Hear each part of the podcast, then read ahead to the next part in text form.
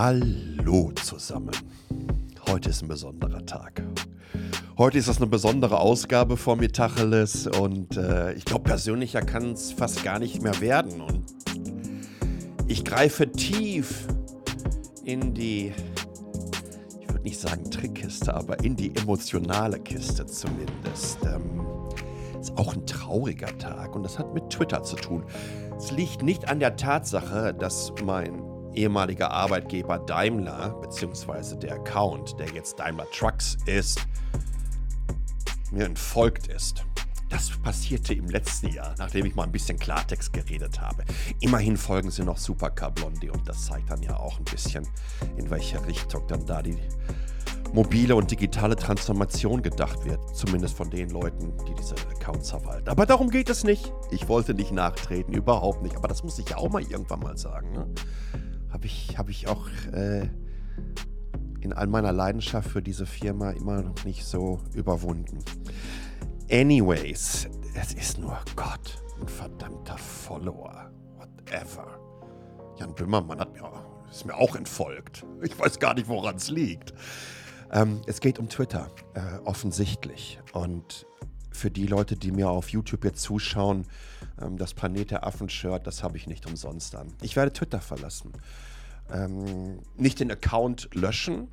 Der Account wird nach wie vor bestehen bleiben. Ich habe über 123.000 Tweets. Da muss man sich in einer gewissen Art und Weise schon mal fragen, ob ich mich mal nicht in die Horizontale auf einer dieser klassischen Psychiater-Couchen packen sollte, äh, weil irgendwas kann ja mit mir nicht stimmen ziemlich genau auf den Tag genau, vor 14 Jahren, habe ich mein zweites Twitter-Account aufgemacht. Mein erstes war damals Palle04. Das habe ich im 2007 auch gemacht. Ich habe Twitter einfach da nicht verstanden. Äh, aber jetzt bin ich seit 14 Jahren auf dieser Plattform. Es ist für mich die wichtigste Plattform, um all das rauszuhauen, was zwischen meinen Ohren stattfindet. Um mich zu vernetzen, um News mitzubekommen, mich aufzuregen, ähm, mich zu freuen, vielleicht auch ein bisschen zu weinen ab und zu. Ähm, ja, es ist eigentlich mein soziales Netzwerk. Und es hat eine ganze Menge mit Geektum, mit Growing Up Geek zu tun, mit Nerdtum zu tun, mit Internetkultur zu tun, mit all dem, was für mich das Netz ausmacht. Mit diesem Austausch und vor allen Dingen auch diesem Austausch in einer Dynamik, der in einer gewissen Art und Weise den Zwilling dessen darstellt, wie das Netz sich entwickelt. Also nicht ansatzweise so schnell, aber so ein kleines bisschen gibt es uns eine Idee dessen, was in den letzten 30 Jahren seit der Erfindung des World Wide Webs entstanden ist und was es für unsere Gesellschaften und Industrien und unseren ganzen Planeten bedeutet. Ich liebe wirklich Twitter. Ähm, und ihr merkt schon, dass ich einen durchaus romantisch verklärten Blick darauf habe. Für mich war mit meiner ersten Session im Netz, das war 1985, also das World Wide Web, gab es da nicht so, wie ihr es euch vorstellen könnt, sondern man hat sich in Mailboxen eingewählt. Ich war gerade 14 Jahre alt, noch nicht mal 13 Jahre alt und ähm, habe an meinem 64er gehockt und habe so ein 300 Baut Akustikkoppler-Modem gehabt und habe mich meistens, es gab so ein paar wenige Mailboxen aus Deutschland. Eine kannte ich noch, Tölleturm. Ich weiß nicht, dieser blöde Name, den kriege ich nicht mehr aus dem Kopf raus. Ähm, du hast dich dann halt über eine, äh, eine, Rufnummer eingewählt und dann den Hörer auf deinen Akustikkoppler gepackt. Ich war viel an der Westküste unterwegs gewesen und zum ersten Mal an einem die sogenannten BBS-Systeme und zum ersten Mal an so ein Blackboard zu schreiben, da hat dann darauf einer geantwortet, der zigtausende Kilometer von mir entfernt stand. Das hat mir den Kopf gesprengt als Kind. Äh, übrigens auch die ersten CompuServe und IRC-Chats, ähm, ähm, die ich hatte mit Menschen, die irgendwo in Japan, in den USA gesessen haben und wir haben herausgefunden, dass wir ein ähnliches Mindset hatten. Das fand ich grandios. Und ja, das hat mich das Netz, so wie ich es empfinde, romantisieren lassen. Ich glaube an die Freiheit der Information. Ich glaube daran, dass jeder Mensch das Recht hat, dass ein Menschenrecht ist, Zugriff auf Informationen zu haben und demzufolge auch ein Menschenrecht ist, einen kostenlosen Breitbandzugang zu haben. Ich halte das Netz wirklich derartig fundamental und für derartig wichtig, dass wir genau das äh, benötigen.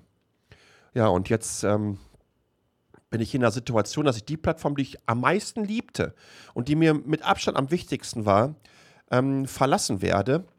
Und die ich auch lustigerweise von allen sozialen Netzwerken am meisten Menschen kennengelernt habe. Ich hab, war in diversen Twitter-Offices, okay, bei Google war ich häufiger. Ähm, bei Microsoft durchaus noch häufiger. Okay, dann ist es dann LinkedIn und YouTube oder wie auch immer. Ich habe übrigens auch Google Plus äh, gelebt. Bin so einer von denen.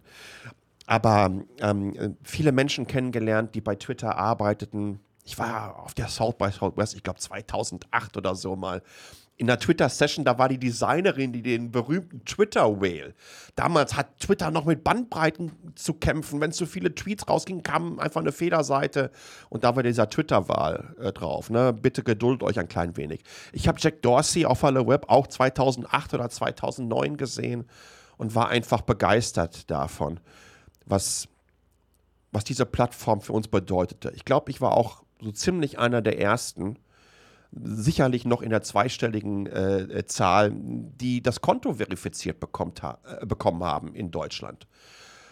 Also, ihr merkt, dass es offensichtlich da eine emotionale Verbindung gibt. Äh, vielleicht könnt ihr aufgrund dessen auch verstehen, wie emotional ich nun darauf reagiere, dass Elon Musk Twitter kaufen wird. Denn für mich ist Elon Musk ein böser Mensch. Yes, ich habe es gesagt das ist ein böser Mensch. Ihr wisst eh alle, dass ich das denke. Und ich glaube, dass ich das auch immer wieder recht gut begründen konnte. Musk ist nicht einfach nur ein egozentrischer, exzentrischer ähm, Gigareicher, sondern das ist auch jemand, der sich diversen rechten Verschwörungstheorien immer wieder genüsslich entgegenwirft. Ich habe eine ganze Menge Beispiele in meinen Artikel gepackt, denn diese Tonspur kann nicht die Recherche und mein Archiv von all dem, was der Mensch und was Twitter sich übrigens auch historisch geleistet haben, wiedergeben. Das geht überhaupt nicht. Aber ich gebe euch wirklich einen ganzen Haufen Links und deswegen ist es so wichtig, dass ihr A den Artikel lest und ich würde mich freuen, wenn ihr den auch entsprechend teilen könntet. Ähm, ich meine, der, der retweetet irgendwelche Schwurbeleien von einem, noch nicht von einem, von dem größten Pusher und Distributor des Pizzagate-Skandals aus den USA. Für die sich ja auch erinnern können, ähm, das war die Geschichte, dass Hillary Clinton irgendwie einen Kinderhandelsring unter einer Pizzeria in Washington ähm, betreiben würde wo äh, irgendwie Adrenochrom aus dem Kinderblut gewonnen wird und das kannibalistische Züge und so weiter. Das war auch die Story, wo dann der Xavier Naidoo mal ein Video darüber gemacht hat und dann anfing zu heulen. Das, das kannst du dir alles nicht mehr vorstellen. Ich rede hier über den Typen, der Twitter in einer Tour als Distributionskanal für seinen Hass für sein Harassment, für seine Beleidigung gegenüber anderen genutzt hat. Bodyshaming von Bill Gates, ein Lebensretter als Pädophilen zu brandmarken, einem Journalisten dazu noch Mails zu schicken, dass dieser Mr. Vern Unsworth, der übrigens glaub, von der Queen sogar einen Orden verliehen bekommen hat, der dieses ähm, Fußballteam aus einer Höhle in Thailand gerettet hat oder fundamental daran beteiligt war, ähm, als, als Pädophilen zu bezeichnen und dann auch mal in einer Mail zu einem Journalisten, äh, sieh einfach zu, dass du selber recherchierst, das ist ein Kindervergewaltiger. Ne, der äh, dem Bernie Sanders äh, sagt, ey, ich wusste gar nicht mehr, dass du überhaupt noch lebt, lebst. Der Twitter-Mitarbeiter und Mitarbeiterinnen seinen Mob auf den Hals hetzt, ja, die sich rassistisch beleidigen lassen müssen. Der Whistleblowern so droht, dass sie das Land verlassen müssen, der den Premierminister von Kanada mit Hitler vergleicht, der darauf besteht, dass kritische Anwälte, die seinen Funding Secure Tweet untersucht haben, wo er den größten Security Fraud in der US-Historie begangen hat, dass er verlangt, dass die gefeuert werden. Und der vor allem immer wieder mal Frauen die Kompetenz abspricht. Ähm, das sind so die klassischen Asshole-Moves von Elon Musk und alleine darüber könnte ich ein gesamtes Buch schreiben. Ähm, in einer gewissen Art und Weise passt das damit auch zur toxischen Kultur von Twitter und so, wie sie sich vor allen Dingen in den letzten Jahren entwickelt hat. Manche Twitter-Mitarbeiter sprechen schon von einem Honeypot for Assholes. Ähm, die Art und Weise, wie Twitter mit Werbekampagnen von Klimaleugnern umgegangen ist, zu Covid-Position und Schwurbeleien. Aber da passt der Elon Musk ja ganz, ganz wunderbar zu. Er hat ja erzählt, dass zum Ende April 2020 es keine neuen Cases mehr von Covid in den USA geben wird. Dann zurückgerudert, dann erzählte er auf einmal, er würde jetzt gerne Ventilatoren ähm, äh, spenden an Krankenhäuser. Dann haben die äh, in China Beatmungsgeräte, CPIP-Maschinen äh, gekauft. Ähm, Beatmungsgeräte, keine Ventilatoren. Äh, haben die in die USA geflogen und haben dann werbewirksam über einen Drucker wirklich DIN A4 Tesla-Logos ausgedruckt und mit Tesafilm dran geklebt. Äh, es gibt übrigens auf Twitter, äh, sorry, auf äh, YouTube ein Video von einem Tesla-Ventilator. Musk hat ja auch gesagt, dass sobald ähm, die Tesla-Fabrik in Buffalo wo sie die China-Solarzellen ähm, verbauen in die entsprechenden Dachziegeln, ähm, dass sie dann da Ventilatoren herstellen. Das Video über diesen Tesla-Ventilator hat über drei Millionen Views. Es wurde nicht ein einziger Tesla-Ventilator hergestellt. Aber auf Twitter ging das Ding natürlich entsprechend äh, durch die Decke. Vielleicht auch ein Grund, ähm, warum der Elon Musk sich den Titel der Space Karen eingefangen hat, hat ihm nur mal eine Wissenschaftlerin äh, vergeben, äh, weil er mit seinen Covid-Schwurbeleien ihr einfach so tierisch auf die Nerven geht. Twitter hat auch ein Rassismusproblem, auch das verlinke ich euch, ebenso wie Tesla, die ohne Ende Lawsuits haben bezüglich der toxischen Arbeitsatmosphäre, der Rassist des ja, strukturellen Rassismus, der in der Tesla-Fabrik in Fremont offensichtlich herrscht. Ähm, da sind aber Millionen mittlerweile diversen Leuten ähm, zugestanden worden. Aber das passt ja ganz gut, weil er feiert ja auch ganz gerne mal die Trumpisten ab, die in ihren Trucks ein gesamtes Land in Schockstarre versetzt haben, nämlich Kanada, wo er sagte, Canadian Truckers Rules. Und du kannst dir das einfach nicht vorstellen. Übrigens natürlich auch wie die ganzen Rechten und Konservativen ähm, den Kauf von Musk mittlerweile abfeiern. Ich habe so unfassbar viele Links dazu in meinem Newsletter drin, dass es schwierig wird ähm, zu erklären, wie jedes einzelne Dingen abgelaufen ist mit Musk, wen er, Musk, wen er alles beleidigt hat, welchen Wahnsinn er rausgeknallt hat, wie er zum, Beispiel Freedom of Speech für sich persönlich definiert. Das ist ja wirklich spannend. Mal persönlich ähm, die Tesla-Order eines Bloggers zu canceln, weil er meinte, dass der sich ungebührlich verhalten hätte. Oder ähm, dass zum Beispiel äh, Tesla in China Kritiker vors Gericht zieht, die sich online, aber auch auf Autoshows entsprechend kritisch zu äh, Tesla äh, äh, geäußert haben. Das ist so die Art und Weise, ähm, wie der gute Elon Musk Freedom of Speech sieht. Man kann sich fragen, ob es funktionieren kann, dass jemand, der sich als Absolutist, wenn es um freie Meinungsäußerung und Rede geht, positioniert, nun Twitter kauft, der zwei, drei Monate zuvor einen Tesla-Store in Xiangshan eröffnet, in der Uiguren-Region Chinas, wo Menschen dafür in Umerziehungslager gepackt werden, weil sie ihre Sprache sprechen, weil sie ihre Traditionen ausleben wollen. Das ist der Free Speech Absolutist Elon Musk. Es ist wirklich ein absoluter Wahnsinn. Aber wisst ihr, was eigentlich das Schlimmste ist? Dass wir das haben so weit kommen lassen. Denn letztendlich haben wir diese Netzwerke befeuert, die von diesen exzentrischen Milliardären und Tech-Bros betrieben werden. Letztendlich prostituieren wir uns tagtäglich für selbige, indem wir uns darüber vernetzen, freiwillig unsere Daten abgeben und am aller, aller schlimmsten dann auch noch deren Tweets liken und glauben, dass wir zumindest ansatzweise ein wenig von deren Strahlkraft auf uns selber vereinen können.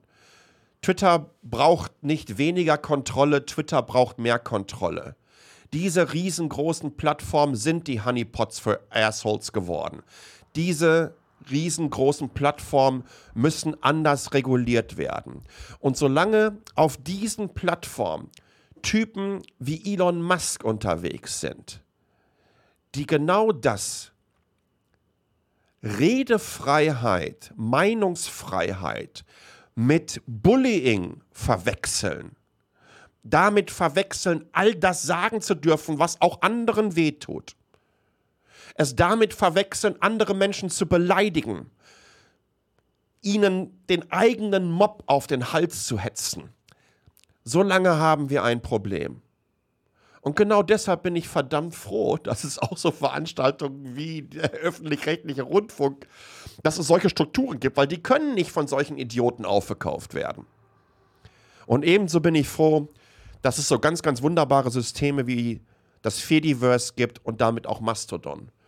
Ich habe meinen Link auf meinem Profil ähm, verlinkt im Newsletter äh, und bin jetzt da aktiv.